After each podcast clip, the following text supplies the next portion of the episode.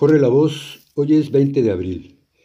Mire, hay unas manchas de aceite flotando ya desde hace varios días en la Bahía de La Paz, unas manchas de aceite muy evidentes. Y en redes sociales y medios de, comunicación independientes se han difundido mucho opiniones tanto de investigadores, profesores de la universidad, etcétera, etcétera, en que estas manchas de aceite provienen de los cruceros que desde hace ya tiempo están estacionados en la bahía de, La Paz, frente al puerto de Pichilingue, algo que hemos observado ya varios paseños desde hace tiempo. Entonces, en el sudcaliforniano hoy se reproduce una nota en donde el reportero se acerca al director de la Administración Portuaria Integral, de la API, y le pregunta que, pues, que hay acusaciones muy serias de parte de la, de la sociedad paseña de que, de que son los cruceros los causantes de este derrame de, contaminación.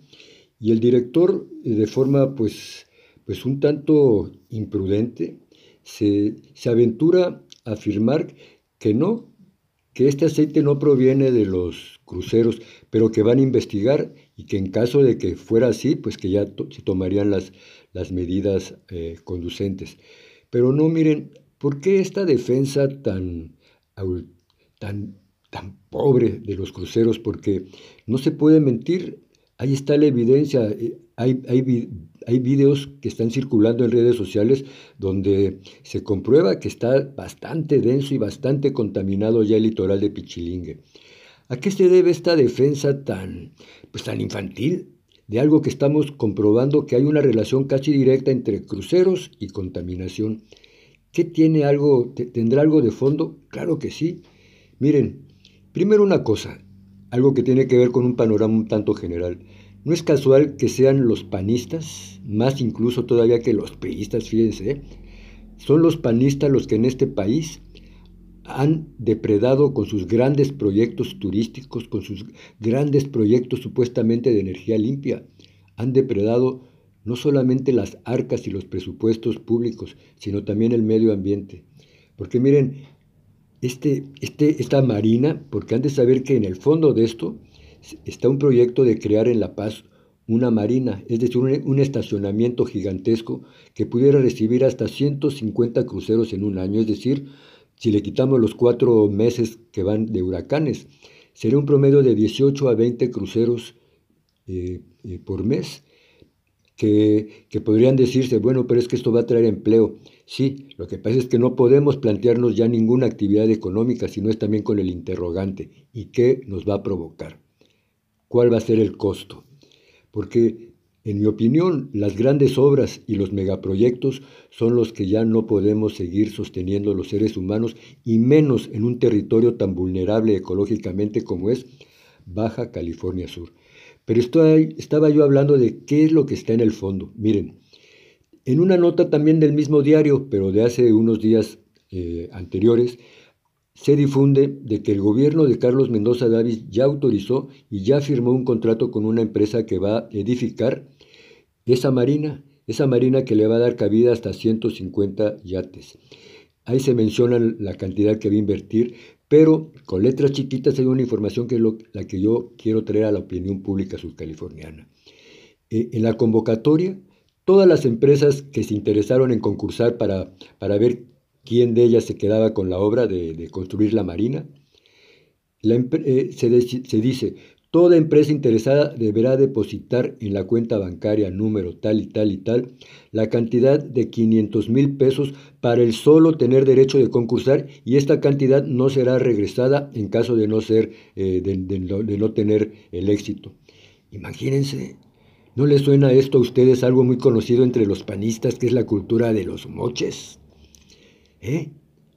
O sea que, que esta es una cultura es una cultura en donde no les importan ni los medios ni las consecuencias. Y creo que esta, esta campaña electoral es el mejor momento para debatir qué tipo de turismo necesitamos y vamos a apoyar en los próximos años. Hay otra noticia que también es interesante. Miren, como muchos nos enteramos, el fin de semana pasado hubo, hubo dos sumas representativas al proyecto humanista que representa el, profesor Víctor Castro y, el partido de Morena en alianza con el PT, se integraron dos eh, personajes. El, uno de ellos es Alonso Gutiérrez Martínez, un empresario muy conocido en, el estado y que fue también presidente, presidente de la Canaco, de La Paz. Bueno, pues miren, primero voy a decirles cuáles son las razones por las que el señor Alonso Gutiérrez mencionó que, se va, que se va a Morena. Dice, hemos encontrado que el proyecto humanista de Víctor Castro coincide con lo que muchos empresarios de, la pymes, o sea, de los pequeños y medianos empresarios, no hemos encontrado respuesta en los gobiernos. ese es el fondo del asunto por el cual el señor Alonso tomó la decisión de irse. En pocas palabras nos está diciendo que los gobiernos del PAN, los gobiernos del PRI, a quienes apoyan es a los grandes empresarios, a los que no necesitan apoyo. Y son las pymes, son los pequeños y medianos empresarios que él, como él, los que se están sumando al proyecto de Víctor. Bueno, pues miren, esto no le gustó nada al sector empresarial, ni tampoco al gobernador, porque ni taros ni perezosos, ayer mismo hubo una conferencia de prensa donde el actual presidente de la Canaco, se deslinda de lo que dice Alonso Gutiérrez y dice que, que la Canaco no tiene nada que ver con la posición de Alonso. Y miren, aquí había que precisar, no, el señor Alonso Gutiérrez nunca dijo en su discurso que él estaba hablando en nombre de la Canaco. Fue el reportero el que al redactar la información tiene que dar referencias. Eso es algo muy normal en el oficio periodístico. Tiene, un, tiene uno que decir, el señor fulano de tal, expresidente de la Canaco, y eso molestó mucho y fue el pretexto para que les, se le organizara toda una conferencia de prensa.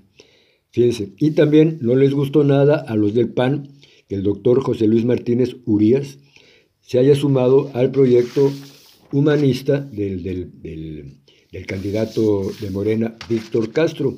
Y también, ni tardo ni perezoso, el jovencito este que, que intenta dirigir el, Partido de Acción Nacional en el Estado, el, segundo de Mendoza, o el tercero, sí, yo creo que el tercero, porque el primero es Mendoza, la segunda es una mujer que se apellida Rubio y se llama Daniela, me parece que es diputada local, además de golpeadora profesional.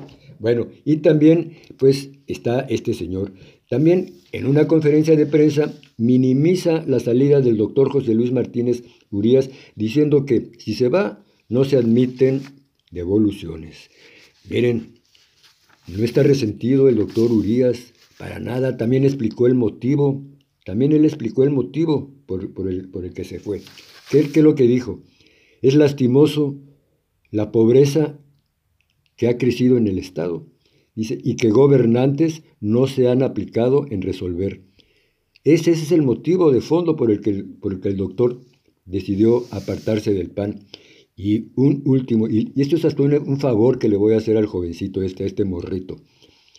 Miren, no sabe usted a quién está ofendiendo, porque a quien está usted tratando de, de, de esa manera tan grosera, son personajes que fundaron el partido que ahora usted usufructa.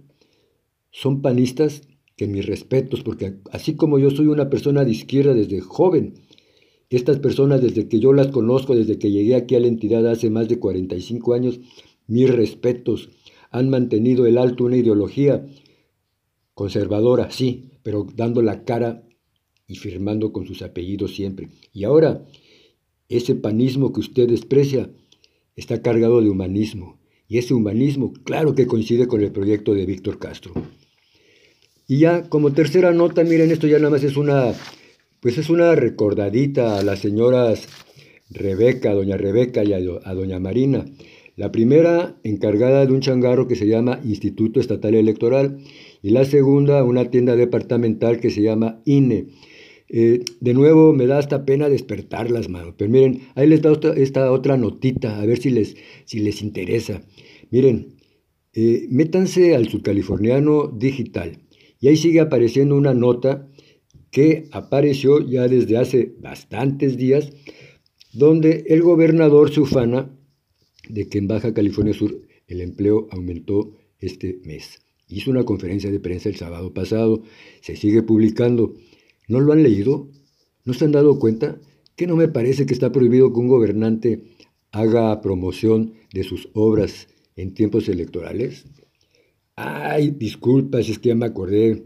Sigan dormidas no, o no. Bueno, es que ustedes apenas si tienen tiempo de andar persiguiendo y vigilar a Morena, ¿verdad? Disculpen, sigan dormidas. ¿Eh? Y que ahí siga publicando y siga haciendo conferencias de prensa durante la campaña electoral. Ah, y les recuerdo, acuérdense, ¿eh?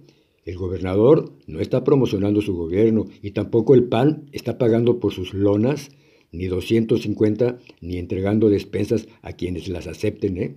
Nada de eso, nada de eso les preocupe. Felicidades en su persecución con Morena. Corre la voz.